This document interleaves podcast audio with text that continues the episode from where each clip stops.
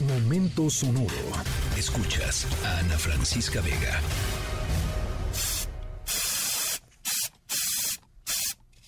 No saben qué buena está nuestra historia sonora de hoy, porque no nada más es la historia sonora, sino que también es una potencial oportunidad para que alguno de las artistas o los artistas de nuestra audiencia puedan entrar en una competencia y en caso de ganarla, em, pues poner millones de ojos sobre su obra, sobre su talento, sobre su creatividad. México siempre ha sido hogar eh, y cuna de enormes eh, pintores, por supuesto Frida Kahlo, Diego Rivera, David Alfaro Siqueiros, el doctor Atl, en fin, eh, muchísimos pintores maravillosos. y hoy no les vamos a platicar sobre pintores famosos, ni de murales tampoco, sino de lienzos más pequeños. Pero ya les decía, igualmente significativos y con potencialmente, ¡boom!, una Em, capacidad de ser vistos de un día para otro en todo el mundo. Al ratito les voy platicando de qué se trata. Yo soy Ana Francisca Vega, no se vayan, volvemos.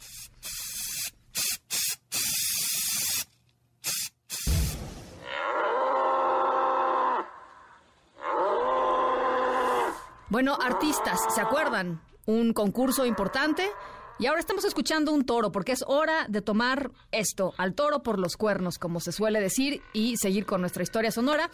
Eh, no les vamos a platicar sobre eventos que tienen que ver con maltrato animal, ¿no? Eh, ni carreras de toros en Pamplona, ni corridas de toros, ni nada que tenga que ver con eso.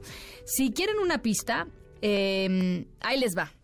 Les vamos a platicar sobre toros rojos sobre toros rojos. Y no son los toros del Nesa, ¿no? ¿Se acuerdan del en los años 90 los toros rojos del Nesa? No, no son ellos. Vamos a hablar de unos toros que en los últimos años se han vuelto muy famosos por su cercanía con una Em, persona importante, con un deportista importante eh, en México, casi una celebridad, una celebridad diría yo.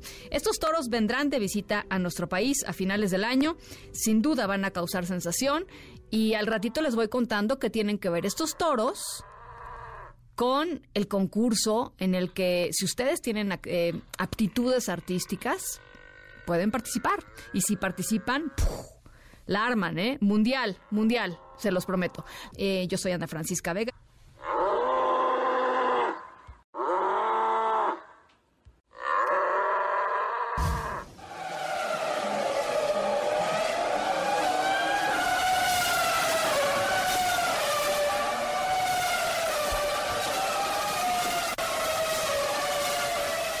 Si nos están escuchando desde sus automóviles, no aceleren, no se metieron por error al Autódromo Hermano Rodríguez, tan solo es el...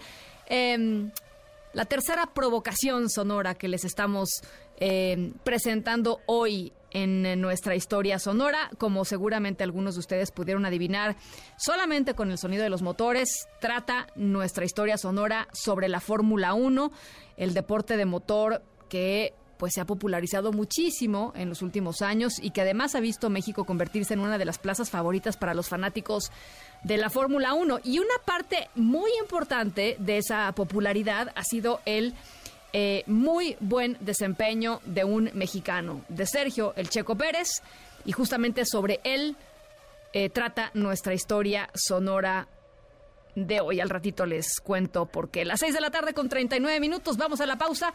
Ricardo Zamora nos va a explicar por qué cambió el icono de Twitter, el logo de Twitter y por qué apareció ahora un Dogecoin, eh, ese perrito que ven ustedes en sus en sus em, eh, pues en su página de Twitter, si es que ya la abrieron, en la página web. Eh, vamos a ver de qué se trata.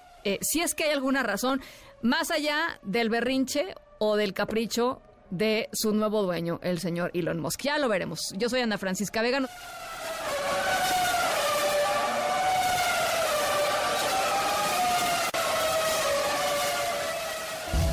Volante es como una computadora. Tienes más de 30 botones, los cuales vas presionando todo el tiempo. Aquí tienes diferentes funciones, por ejemplo, este es el mapa del motor. Diferentes mapas en diferentes partes de la carrera son, son los necesitas. La temperatura de los frenos, dependiendo cuánta temperatura necesites, la vas cambiando. Eh, ¿Tú controlas la temperatura de los frenos? Exactamente. Pero lo más difícil, entre tantas funciones, ¿no? Pero la más difícil es cuando tienes que desactivar un sensor. Cuando hay algún problema con el coche y te piden que desactives un sensor. Entonces ahí te Estamos escuchando al gran Checo Pérez, porque nuestra historia sonora de hoy es solo un adelantito de algo que vamos seguramente a platicar más adelante cuando sea el Gran Premio de México.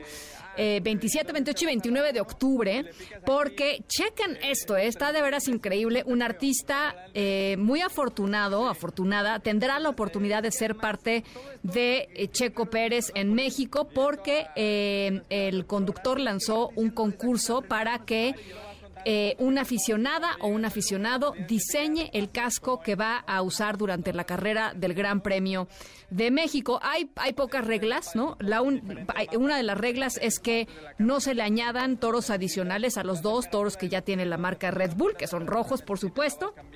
Eh, el casco debe tener referencias patrióticas y los colores que tienen que usar los artistas tienen que ser color mate color apagado, digamos, en vez de colores eh, brillantes.